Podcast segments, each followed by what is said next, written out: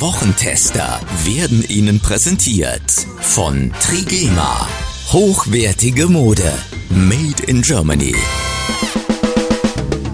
Was war? Was wird? Bosbach und Rach. Die Wochentester. Kompakt. Powered bei Redaktionsnetzwerk Deutschland und Kölner Stadtanzeiger. Und hier sind die Wochentester. Wolfgang Bosbach und Christian Rach. Hallo und herzlich willkommen, Christian Rach hier aus Hamburg. Ein herzliches Hallo auch von Wolfgang Bosbach aus Bergisch Gladbach. Sie hören mit dieser Kompaktausgabe das Beste aus der neuen regulären Folge. Heute mit Klartext zur Haushaltseinigung der Ampelregierung und zum neuen CDU-Grundsatzprogramm. Mit Jahresrückblick und Ausblick. Heute zu Gast bei den Wochentestern Carsten Linnemann, CDU-Generalsekretär. Der Wirtschaftsminister hat gesagt, ja, man könnte ja dafür sorgen, dass die Unternehmen weniger Gewinne machen und es nicht dem Kunden aufoktroyieren. Ich meine, das ist ja schon atemberaubend. Ne? Also erstmal muss man die Unternehmen noch suchen, gerade in diesem Bereich, die Gewinne machen. Die meisten machen keine Gewinne. Und zweitens muss man dem Wirtschaftsminister mal erklären, dass Gewinne machen dazugehört zu einer Marktwirtschaft. Sonst gibt es irgendwann niemanden mehr, der Unternehmen gründen will. Vielleicht sollte er sich mehr um die Bahn kümmern, also die hohen Bonizahlungen. Das wäre eigentlich ein Thema für den Wirtschaftsminister, aber sich nicht hier in die Marktwirtschaft einmischen.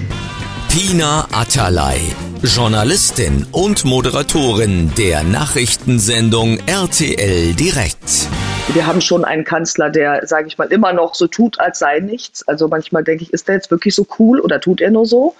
Ich habe ja ihn schon häufiger interviewt, auch in diesem Jahr mit Bürgerinnen und Bürgern an einem Tisch bei RTL und denkt dann manchmal, ja, er, er sagt immer, er hat einen Plan, aber hat er den wirklich? Ja, also funktionieren Plan B, C, D. Und natürlich war das jetzt handwerklich nicht besonders geschickt, dass mal das Bundesverfassungsgericht kommen musste und sagen musste, euer Haushalt, der funktioniert so nicht. Jetzt bin ich sehr gespannt, ob die es hinbekommen, dass es wirklich diesmal sauber ist, weil das könnte diesem Bündnis dann doch das Rückgrat brechen, wenn dann nochmal ein Bundesverfassungsgericht kommt und sagt, nee, so geht's auch nicht. Also handwerklich war es auf jeden Fall nicht sauber.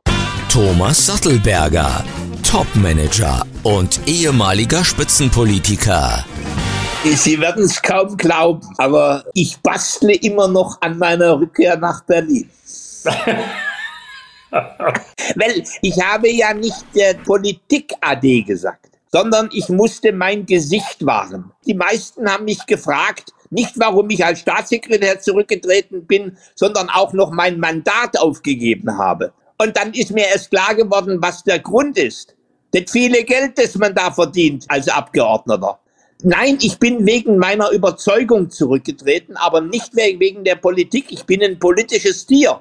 Wenn ich eine kluge Chance sehe, dann werde ich es nochmal wagen. Die vollständigen Gespräche hören Sie in unserer regulären Folge. Vorab im Wochentester Club und freitags ab 7 Uhr auf allen Podcast-Plattformen. Wolfgang Bosbach und Christian Rach sind die Wochentester. Tester, Tester. Werbung. Hörerinnen und Hörer der Wochentester wissen sofort Bescheid, wenn sie das Stichwort Sport- und Freizeitbekleidung hören. Trigema. Und auch heute möchten wir wieder über unseren Sponsor und Partner sprechen und Ihnen, liebe Zuhörer, die Marke etwas näher bringen. Was Trigema macht, ist gerade heutzutage nämlich alles andere als selbstverständlich. Ja, Wolfgang, das hast du schon ganz richtig gesagt. Trigema ist wirklich ein Vorbild in Sachen Nachhaltigkeit und sozialer Verantwortung. Seit über 100 Jahren produziert das Unternehmen hochwertige Mode und Textilien am Standort Deutschland. Das ist in der Modebranche ziemlich unüblich, aber für die Umwelt richtig gut. Nicht nur für die Umwelt, lieber Christian, denn allen Mitarbeiterinnen und Mitarbeitern der Firma wird der Arbeitsplatz garantiert und selbst deren Kinder haben eine Garantie auf einen Arbeitsplatz nach der Schule. All das ist für die Familie Grob selbstverständlich, das nenne ich soziale Verantwortung. So ist es und Sie kennen uns mittlerweile, liebe Zuhörer. Sie wissen, dass uns Themen wie Nachhaltigkeit und auch Fairness am Herzen liegen. Deswegen möchten wir Sie auf die bevorstehende Weihnachtszeit aufmerksam machen und Sie dazu animieren, Ihre Geschenkeinkäufe dieses Jahr frühzeitig zu erledigen. Anders als ich das jedes Jahr mache, weil ich bin nämlich in der Regel immer viel zu spät dran. Das ist absolut kein Problem, lieber Christian, denn unser Partner Trigema hat ein besonderes Angebot für die Hörer der Wochentester. Mit dem Code Wochentester10, alles zusammenschreiben, erhalten Sie 10% Rabatt auf Ihren gesamten Warenkorb im Trigema Online-Shop. Und als kleines Weihnachtsgeschenk erhalten Sie den Versand innerhalb Deutschlands kostenlos dazu. Wochentester 10, das ist der Code. Auf www.trigema.de slash Wochentester finden Sie alle weiteren Informationen und gelangen direkt in den Shop. Finde ich eine super Aktion. Weihnachten steht ja bekanntlich für Liebe und Fürsorge gegenüber unseren Nächsten. Gerade deshalb sollten wir darauf achten, dass nicht nur wir selbst, sondern auch unsere Geschenke eine positive Wirkung auf unsere Umwelt haben. Wolfgang, das hast du wirklich schön gesagt. Alle Infos finden Sie natürlich auch in unseren Shownotes. Wir wünschen Ihnen eine frohe Weihnachtszeit. Wie war die Woche? Wolfgang Bosbach und Christian Rach sind die Wochentester.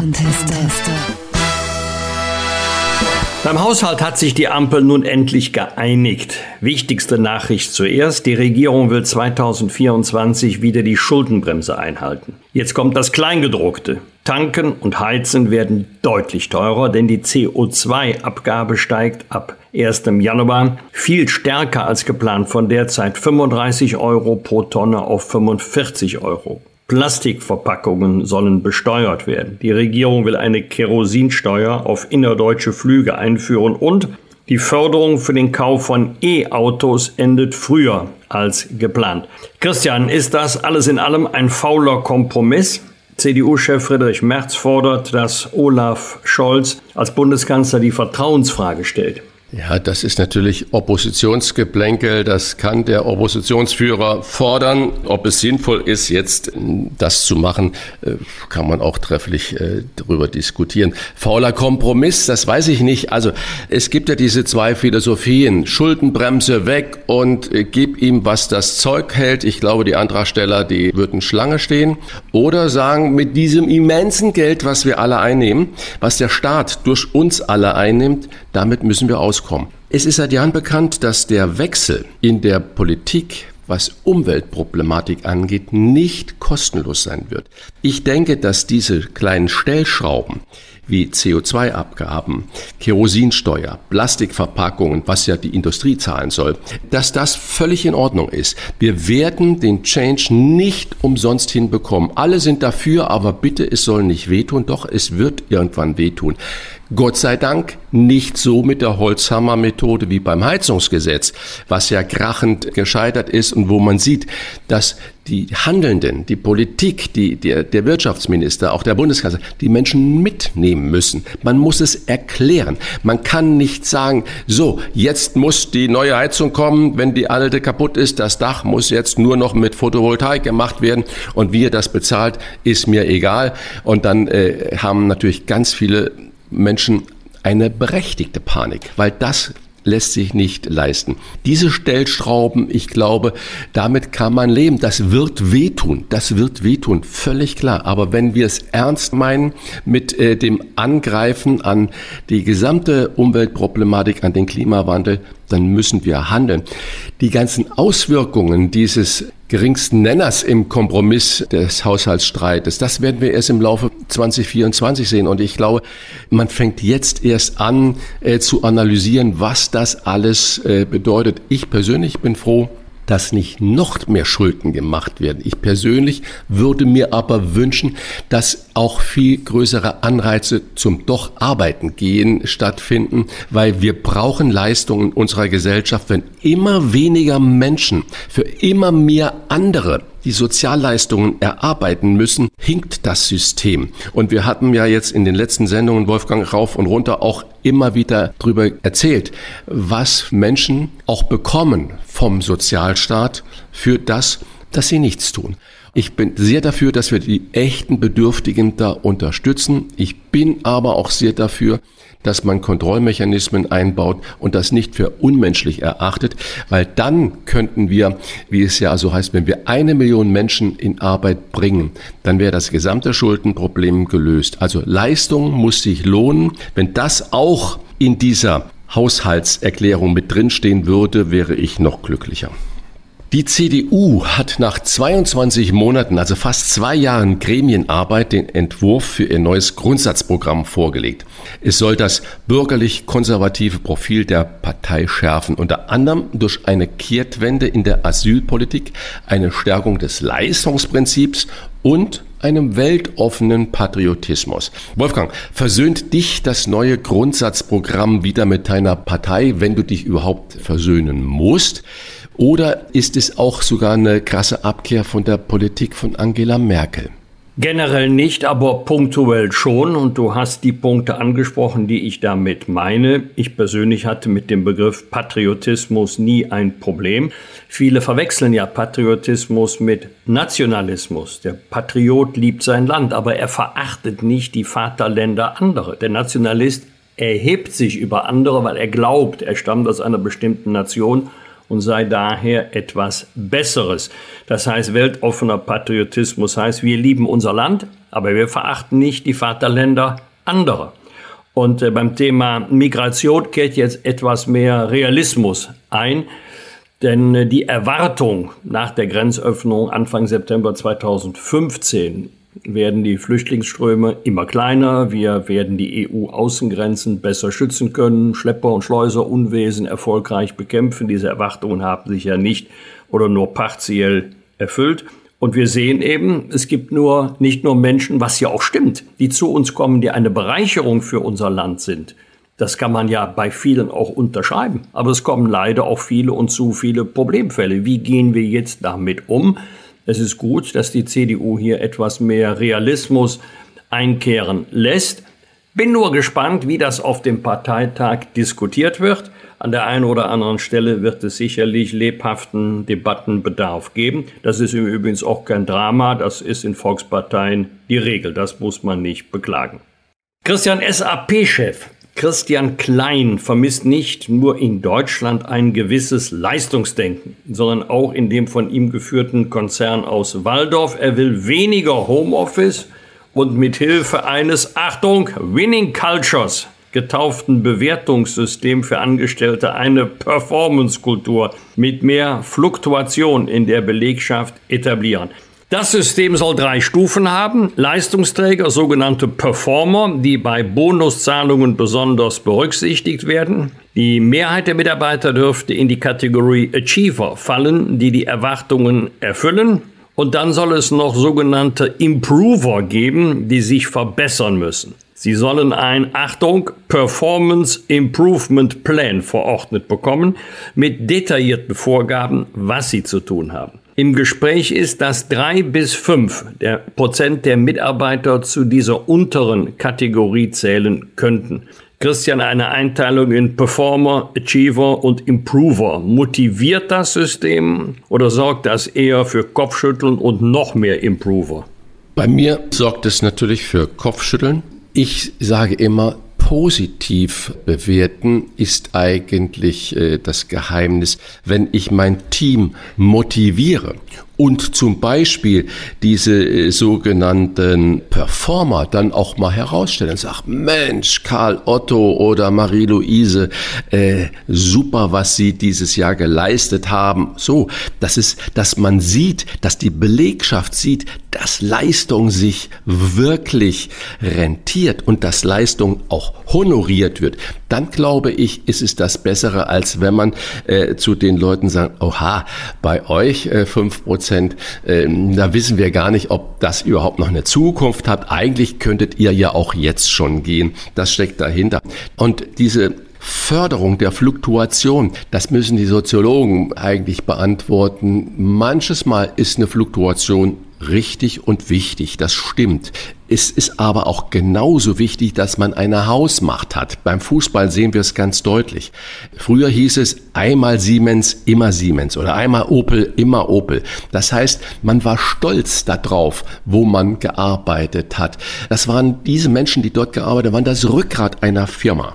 Und ich glaube natürlich, um innovativ zu sein, brauche ich auch Einflüsse von außen. Aber das ist ja ureigenste Managementaufgabe. Das ist ja das, warum diese Menschen an der Spitze so unendlich viel Geld verdienen. Und dann Dieses Geld verdienen sie nicht nur, weil sie brillante Ideen haben, sondern auch, weil sie begeistern können, weil sie mitreisen können, weil sie motivieren können. Das ist der Erfolg eines Firmas. Du brauchst aber auch viele, Entschuldigung, dass ich sage Indianer. Das ist bestimmt jetzt wieder Cancel Culture. Das heißt, du brauchst viele Leute, die mitgehen, die mit sich identifizieren. Das müssen nicht immer nur die brillanten Köpfe sein, weil es gibt so viele Alltagsarbeiten, die verlässlich, verantwortungsvoll erledigt werden müssen. Und das ist auch das Rückgrat einer Firma bei der Deutschen Bahn. Wir brauchen wunderbares Servicepersonal. Ich sitze so häufig im Zug und man sieht, wenn da motivierte Menschen arbeiten, dich nach dem Kaffee fragen oder die Karten kontrollieren, die ein Lächeln haben, die sind motiviert und die verbreiten, auch wenn ich mal wieder zwei Stunden Verspätung habe, einfach eine gute Stimmung. Ich weiß nicht, ob dieses Einteilen, ob das nicht auch eine Cancel Culture ist. Man kann das natürlich dann modernen Winning Culture sagen, aber ich weiß nicht, wenn ich zu den fünf Prozent gehöre, äh, die äh, da nicht so genannt werden, ob mich das motiviert zu sagen, oh, ich möchte zumindestens in diese Achievement-Nummer hineinkommen. Ich äh, bin mir nicht sicher. Ich glaube nicht daran. Deutsche Bahn, Wolfgang, ich habe es gerade schon ähm, erwähnt, in als kleiner Vergleich. Und die Konzernchefs, der ganze Vorstand, fuhren ja 2023 einen Negativrekord ein und kassieren offenbar trotzdem Millionen Boni. Das Rechercheteam von NDR, WDR und der Süddeutschen Zeitung herausgefunden. Deutsche Bahnchef Richard Lutz soll eigene Klauseln für die Bonin im Vertrag stehen haben. Er soll für das Jahr 2022 satte 1,3 Millionen Euro extra eingestrichen haben. Wegen, man höre und staunen, hoher Zufriedenheit der Mitarbeiter und wegen des gestiegenen Anteils weiblicher Führungskräfte, in Klammer 27 Prozent, damit dass unsere Hörer und Hörerinnen alles äh, mal genau wissen. Daraufhin kassierte Lutz laut dem Rechercheteam rund 384.000 Euro für die Übererfüllung der CO2-Einsparziele, nochmals 440.000 Euro. Wolfgang, Mitarbeiter zufrieden, Kunden unzufrieden, möchte ich mal lax sagen, denn die Züge sind so unpünktlich wie seit langem nicht mehr. Rund die Hälfte aller Züge kommt nicht pünktlich ins Ziel oder fallen aus. Das ist natürlich für mich als Kunde eine Schreckensbilanz. Ich war in Berlin gerade die letzte Woche wieder und drei Züge vor dem letzten sind ausgefallen. Das heißt also, ich stand da auf dem eiskalten Bahnhof und war froh, dass ich überhaupt noch dann zurück nach Hamburg kam. Sollte man das mit dem Boni öfters mal verrechnen oder hat Bahnchef Lutz die Extrazahlungen nicht nur er, sondern der gesamte Vorstand auch wirklich verdient? Also zunächst will ich mal den Bahnchef Lutz und die übrigen Vorstandsmitglieder in Schutz nehmen, denn äh, es muss ja vom Aufsichtsrat bewilligt werden. Hier handelt es sich ja nicht um tarifliche Leistungen, sondern das wird vom Aufsichtsrat abgesegnet. Der Aufsichtsrat trifft die äh, Personalentscheidungen für den Vorstand und das gilt auch für die vertraglichen Bedingungen. Also müsste man, wenn man fragt, ist das richtig, schrägstich gerecht, sind das die richtigen Parameter, müsste man sich mal mit dem Aufsichtsrat unterhalten, zumindest mit derjenigen, die mit den äh, Vorständen verhandelt haben, was sie sich denn dabei gedacht haben. Nun muss man mal Gehalt und Boni in Verbindung setzen. Also es gibt ja äh, nicht wenige Top-Manager, die deutlich mehr verdienen als Grundgehalt, als Grundvergütung, obwohl die auch sehr ordentlich ist, als der Bahnchef Lutz. Aber bei Boni habe ich immer das Gefühl, ähm, die werden dann schon gezahlt, wenn die Arbeitsleistung so erbracht worden ist, wie man sich das erwartet hat. Es soll sich aber um eine Vergütung für außergewöhnliche Leistungen handeln. Und ähm, da sollte man auch mehr äh, den Fokus drauf legen, was heißt das für die Kundinnen und Kunden der Bahn, für diejenigen, die die Bahn nutzen. Und das, was du jetzt genannt hast, ist sicherlich erfreulich für die äh, Betroffenen, höherer Anteil von weiblicher Führungskräfte oder CO2. Einsparung hilft der Umwelt, aber was hilft jetzt wirklich den Kundinnen und Kunden? Sind die jetzt zufriedener mit der Leistung der Bahn? Ja und nein. Und das Verhältnis von Gehalt und Boni, das scheint mir nicht mehr zu stimmen. Aber darüber müsste man eigentlich mal mit dem Aufsichtsrat sprechen. Denn ähm, der Vorstand greift nicht in die Kasse, der Vorstand nimmt sich das, was ihm vom Aufsichtsrat einmal zugestanden worden ist. Rauf und runter. Wolfgang Bosbach und Christian Rach sind die Wochentester.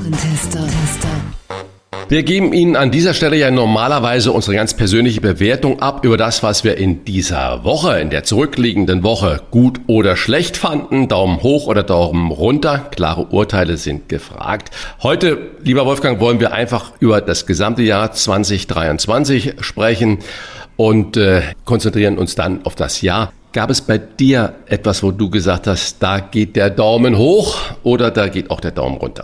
Ist ganz, ganz schwer für das Jahr 2023 etwas äh, zu finden, wo man aus Überzeugung beide Daumen nach oben recken kann. Aber ich habe vor einiger Zeit über die Spendenbereitschaft von uns Deutschen gelesen und wir sagen ja oft, wir sind auf dem Weg zu einer entsolidarisierten Gesellschaft. Einer trage des anderen Last. Du musst nur sehen, dass du der andere bist und so weiter und so weiter. Aber wenn wir sehen, dass es große Not gibt im Inland oder im Ausland, wenn wir mit Katastrophen konfrontiert werden, dann sind wir immer bereit, nicht nur unser Herz, auch das Portemonnaie zu öffnen. Da ist die Spendenbereitschaft nach wie vor hoch. Und das ist ein gutes Zeichen. Und das gilt übrigens nicht nur für Großspenden, das gilt auch und gerade für die vielen sogenannten Kleinspenden, wo es Leuten schwerfällt, von dem wenigen, was sie haben, noch etwas abzugeben. Und wenn sie es denn trotzdem tun, Hut ab und Dankeschön. Dafür den Daumen hoch. Daumen runter möchte ich mal exemplarisch deutlich machen an einer Berichterstattung in der Frankfurter Allgemeinen Zeitung aus dieser Woche. Ich zitiere, im Krieg versucht Russland seine demografische Misere zu kompensieren, indem es ukrainische Kinder entführt. Nach Angaben des Internationalen Informationsbüros der Ukraine wurden seit Beginn der Invasion aus den besetzten Gebieten mehr als 19.000 Kinder deportiert. Sie sind das Biomaterial, das in absehbarer Zeit die Reihen der russischen Armee auffüllen kann. Zitat Ende. Du, Christian, wir regen uns über alles Mögliche auf. Wenn ein Eisbär von der Scholle rutscht und dann sagen wir, jetzt ist, äh, jetzt ist auch noch der Klimawandel bei so sympathischen Tieren wie den Eisbären angekommen, wenn der Amazonas Regenwald man kann es nur äh, so sagen, missbraucht wird, eine ganz, ganz wichtige biologische Quelle des Erdenrundes, dann sind wir erschüttert. Wenn es irgendwas in den USA gibt, gehen wir gerne auf die Straße, auch gegen Israel, immer wieder gerne bereit zu demonstrieren. Diese Nachrichten nehmen wir schulterzuckend zur Kenntnis, das nehmen wir hin. Ich weiß gar nicht, warum uns das so kalt lässt. Das sind die wirklichen Katastrophen. Wenn ich überlege, worüber wir uns immer aufregen, auch im Alltag und welche Sorgen andere Menschen haben. Also mir ist jedenfalls immer so gegangen, wenn ich mal heute Journal gesehen habe oder Tagesschau kurz vor der Wetterkarte, habe ich mir gedacht, bei allen Kummer, bei allen Sorgen, die wir haben, ist ja immer noch ein Glück, in Deutschland zu leben, hier arbeiten zu können, hier die Zukunft einzurichten. So schlecht ist unser Land gar nicht. Christian, was hat dich geärgert oder gefreut in diesem Jahr? Ja, ich fange mit was Positivem an, und zwar aus dem Sport. Diese Basketballgeschichte. Deutschland wurde mit 83 zu 77 Weltmeister gegen Serbien. Deutschland war noch nie Weltmeister.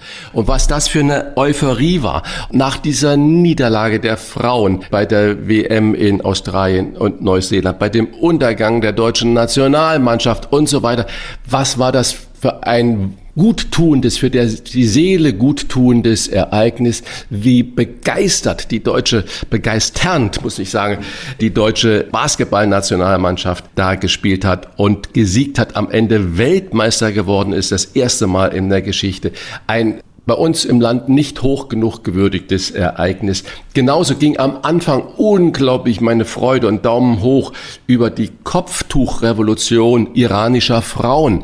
Überall in diesem eigentlich wunderbaren schönen Land Iran sind die Frauen auf die Straße gegangen und haben gesagt, Zumindest die Kopftücher, damit fangen wir an. Das ist doch, was soll das denn? Wir wollen uns diesen Sittenwächtern da widersetzen. Und dann passierte diese brutalste Niederschlagung des Regimes, dieser Frauenbewegung, wo ich auch sage, ja, Der Lurch ist in der Elbe wichtiger, als da wirklich radikal dagegen mit vorzugehen und diese Menschen, diese Frauen, diese Bewegung so zu unterstützen. Wenn man das so brutal handhabt, mit Todesstrafen handhabt, mit äh, jahrzehntelang Gefängnis handhabt, wenn Frauen ein Kopftuch nicht tragen und dann machen wir noch Geschäfte mit so einem Regime, das zieht mir die Schuhe aus und dafür habe ich überhaupt kein Verständnis. Also Daumen hoch für alle diese mutigen Menschen.